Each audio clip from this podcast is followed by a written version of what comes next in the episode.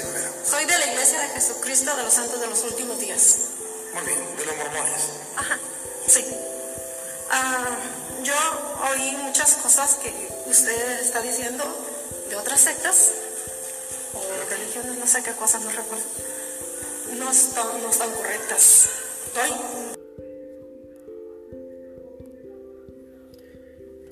Muy buenas, eh, saludos amigos y hermanos en, en todo el mundo. Este, este mensaje, esta intervención la he traído a esta hora de, del día donde me estés escuchando. Un saludo, un abrazo. Quiero bendecirte con este mensaje y quiero darles gracias a Dios porque me ha permitido estar hoy en, este medio de comunicación para compartirte esta breve respuesta a una pregunta que le hacen a una persona que tiene una doctrina o una religión o una, una creencia diferente a otra. Eh, con respecto a esto, quiero decirles algo muy importante que tiene que ver con el Evangelio de Jesucristo. No hay dos, no hay tres, no hay cuatro, no hay cinco evangelios, solamente hay uno, uno solo, un solo evangelio, que es el evangelio de nuestro Señor Jesucristo. Hay religiones, hay doctrinas, hay dogmas, pero solamente hay un evangelio. Eh, cuando una persona se refiere a que usted ha venido de otro evangelio, eh, está cometiendo un grave error. Porque la persona hay que decirle, hay que enseñarle que hay un solo evangelio, que es el evangelio de nuestro Señor Jesucristo. Ese evangelio no se le puede atribuir a ninguna persona o ser humano. Ese evangelio es directamente de Jesucristo y es revelado por el Espíritu Santo a cada uno de nosotros, los creyentes. Hay diferentes creyentes en todo el mundo y esos creyentes se convirtieron a Jesús de una doctrina o una religión o un dogma, llámese cualquiera que sea. Se convirtió al Evangelio de Jesucristo y de acuerdo a su cultura, de acuerdo a su gastronomía, de acuerdo a muchas costumbres que tiene la persona, que son propias de una ciudad, propias de una región, propias de una latitud, las conserva. La comida, la forma de vestir, la forma de hablar, el acento, el, idioma, etcétera, etcétera, etcétera. Pero cuando la persona viene a Jesucristo y conoce a Jesús, el testimonio de Jesús, entonces podemos decir que esa persona tiene el testimonio de Jesús. Y esa persona, el testimonio de Jesús es revelado por el Espíritu Santo. Entonces, inadecuado o incorrecto decir que una persona eh, tiene otro evangelio. Cuando la persona viene al evangelio de Jesucristo, le podemos decir que está en el evangelio correcto, porque el evangelio es uno solo y no es el testimonio de un hombre, es el testimonio de Jesucristo, el Hijo de Dios viviente. Con esa claridad damos eh, respuesta a un comentario de un video publicado por una página en Facebook llamado Yo amo a la Virgen María. Con todo respeto, eh, los líderes de esta comunidad cristiana queremos recordarles a todas las personas en todo el mundo que no hay dos, tres, cuatro o cinco evangelios, hay uno solo. Es el Evangelio de Jesucristo. La mayoría de las iglesias católicas o protestantes o evangélicas utilizan la Biblia y utilizan el Nuevo Testamento como base o fundamento de su doctrina o su enseñanza. Entonces, el comentario que les quiero hacer dice de la siguiente manera. Hay un solo evangelio, el testimonio de nuestro Señor Jesucristo. Lo que hay diferente es la doctrina, enseñanzas, dogmas humanas. Y no hay iglesias en la tierra que no las tenga, llámese católica o protestante, evangélica. El evangelio es uno, aunque fueron doce enviados por toda la tierra, y esos doce plantaron la iglesia del Señor por todo el mundo. El Espíritu Santo os guiará a toda verdad. No es el hombre, llámese papa, sacerdote, pastor, líder, apóstol. No es el hombre el que nos guía a toda verdad, es el Espíritu Santo. Y ojo, porque no podemos blasfemar contra el Espíritu Santo. Porque cualquiera que blasfeme contra el Espíritu Santo no tiene perdón. Él está por encima de todos los apellidos o títulos anteriores. Y si dependes del Espíritu Santo, Él te guiará a toda verdad. Tu evangelio es verdadero cuando eres guiado por el Espíritu Santo y cuando tienes y llevas el testimonio de Jesucristo, no tu testimonio. Aunque son pocos los que reciben la revelación de Jesucristo.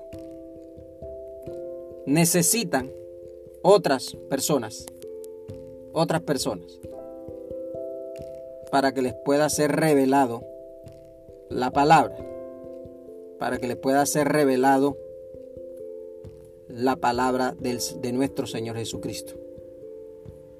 Así es, desafortunadamente, el don de conocimiento, el don de sabiduría, como lo dice claramente, es un don. Es un don, es una gracia colocada en un vaso, en un ser humano, en un hombre u una mujer. Es un don de Dios. Hay personas que tienen don de revelación. Y esa revelación es la que le lleva a conocer más de la gloria y la presencia de nuestro Señor Jesucristo. Esa persona tiene el deber moral, ético, espiritual, de llevar esa verdad a otras personas, tal y cual se le ha revelado. Por eso vemos un testimonio que es el último testimonio de la palabra de la escritura que es el testimonio de Juan. Por eso hablamos del libro de la revelación de Jesucristo. El último evangelio, prácticamente la última profecía verdadera escrita por un hombre guiado por el Espíritu Santo es la profecía del libro del Apocalipsis, donde encontramos la verdadera revelación de nuestro Señor Jesucristo. Por eso queremos en esta hora enviarle un saludo especial a todas aquellas personas creyentes en nuestro Señor Jesucristo, que le den gloria, honra y poder porque hay siete poderes que recibe el Cordero inmolado desde antes de la fundación del mundo. Y uno de esos poderes es la gloria, el poder y la alabanza. Quiero también decirles que no se apoyen en el hombre, en el conocimiento humano de las escrituras Apóyense en el conocimiento espiritual y en la revelación de nuestro Señor Jesucristo a través de la palabra del Señor. Si la persona se apoya en la revelación de Jesucristo, puede recibir la verdadera doctrina de nuestro Señor Jesucristo. Esa es la doctrina verdadera. Y algo muy importante que queremos resaltar es la unión que hay entre Dios Padre y Dios Hijo. Pero hay una unión espiritual entre Jesucristo y la iglesia. Nosotros somos como promesa la esposa del Cordero. La iglesia del Señor es cada creyente que se santifica, se purifica y se aleja del pecado para agradar a aquel a quien lo llamó. Por eso, la iglesia verdadera está conformada por esa muchedumbre de almas que están en el trono de Dios y que reciben la vida eterna. Y son aquellas personas que se consagran a nuestro Señor Jesucristo y son aquellas personas que se alejan de todo aquello que es pecado. Si quieres santificarte para Dios, debes conocer que ese es pecado. Y que es pecado está en las Sagradas Escrituras. La gracia de Jesucristo es que Él te perdonó todos tus pecados, pero no puedes reincidir en ellos para justificar el amor de Dios. El amor de Dios es dado a toda la humanidad a través de nuestro Señor Jesucristo cuando Él es enviado a morir por nosotros en la cruz. Esa verdad y esa revelación nos da a entender que alguien se sacrificó por nosotros para que nosotros le demos toda la gloria y toda la honra a Él. No hay un sustituto, no hay una segunda persona, no hay un intermediario, solamente Jesucristo. Es el único que puede redimir al hombre de sus pecados. Los demás apóstoles estuvieron con Jesús, las demás personas que fueron vinculadas con el testimonio de Jesús, entre ellas María, que da testimonio de Jesús, y el poder de Jesús cuando estuvo en Caná de Galilea, cuando convirtió el agua en vino. ella dio testimonio del poder de Jesús, el Hijo de Dios dio testimonio de que el hombre que era Dios, que estaba en ese momento, era el Hijo de Dios. Y nosotros tenemos que hacer lo mismo que María hizo. Dar testimonio de Jesucristo, no testimonio de nosotros mismos. Cuando nosotros vemos el testimonio de María, podemos entender que María no dio testimonio de ella misma ni de lo que ella podía hacer. Es más, en la escritura no podemos ver ni un solo milagro hecho por María. Dios no la colocó en esta tierra con ese don, con ese ministerio. Ese ministerio fue entregado en ese momento a Jesucristo. Y luego Jesucristo se lo entregó a sus discípulos el don del Espíritu y el ministerio. Por eso fueron llamados doce apóstoles, varones, los cuales fueron conformados, fueron llamados por Cristo y los instituyó. En las escrituras está escrito. La mujer tiene un papel fundamental en la iglesia la iglesia de Jesucristo está conformada espiritualmente por hombres y mujeres. Porque en el tercer cielo, en la presencia de Dios, están todos los seres que no tienen sexo como las personas heterosexuales y otros géneros que hay en la tierra.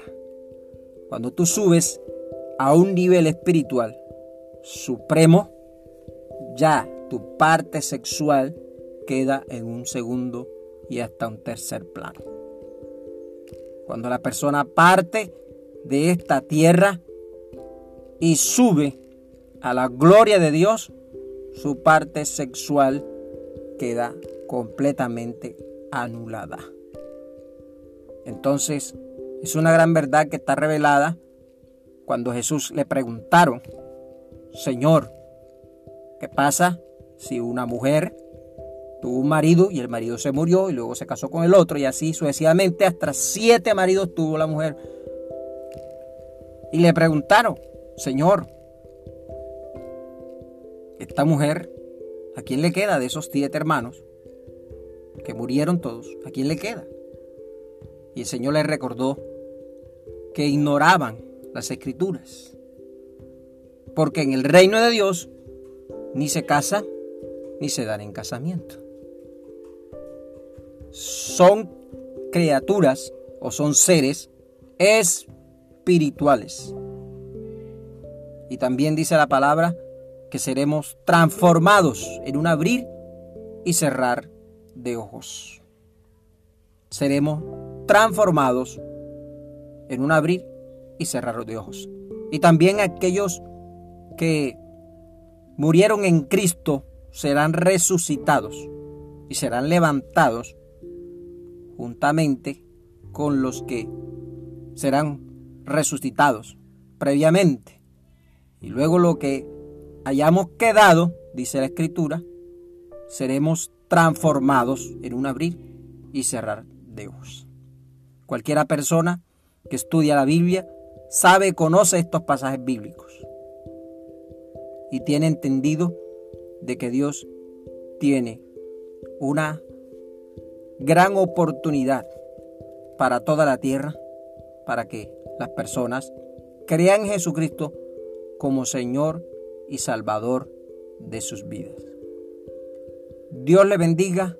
Gracias por compartir este mensaje y por aclarar este asunto y por ayudar para edificar el cuerpo de Cristo. A eso hemos sido llamados. No hemos sido llamados a ser protagonistas de la novela, sino ser prácticamente personas que tenemos que ser humildes y sencillos. Si Dios nos usa, la gloria sea para Dios. No debemos buscar el protagonismo. Cuando tú buscas que el protagonista sea Jesucristo, entonces Dios te va a exaltar. La palabra de Dios es muy clara y dice, todo aquel que se humilla será exaltado y todo aquel que se exalta será humillado. Por eso humildemente te digo en esta hora, no solamente Dios me ama a mí, sino que también Dios te ama a ti. Y esa es una gran verdad. Dios no te desecha, sino que Dios te acepta tal como tú eres. Así como Jesucristo llamó a Pedro, llamó a Juan, inclusive después que el Señor fue transformado, llamó a un hombre llamado Pablo, que antes se llamaba Saulo. Y Cristo lo transformó. Él era un hombre que perseguía la iglesia, un hombre que era de una religión, y Jesucristo lo llamó no a otra religión, lo llamó a una conversión. Jesucristo lo llamó en camino, cuando él iba en camino a Damasco, a convertirse. Busque esa palabra. Trate de conocer qué significa la palabra conversión. cuando tú entiendes qué es conversión y es convertirse, entonces tú entiendes que todo el conocimiento, toda eh, la inteligencia, sabiduría, libros, etcétera, etcétera, que tú has leído, que tú has estudiado, todos los títulos que tienes, se vuelven absolutamente nada delante del conocimiento del verdadero Dios de todos los tiempos, del verdadero Rey de reyes y Señor de señores.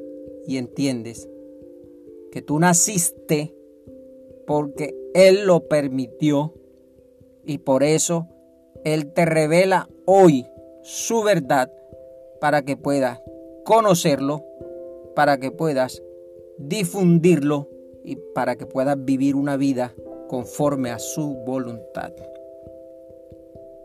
Muchas gracias. Hasta pronto. Con J.S. Suárez, teólogo ocupacional.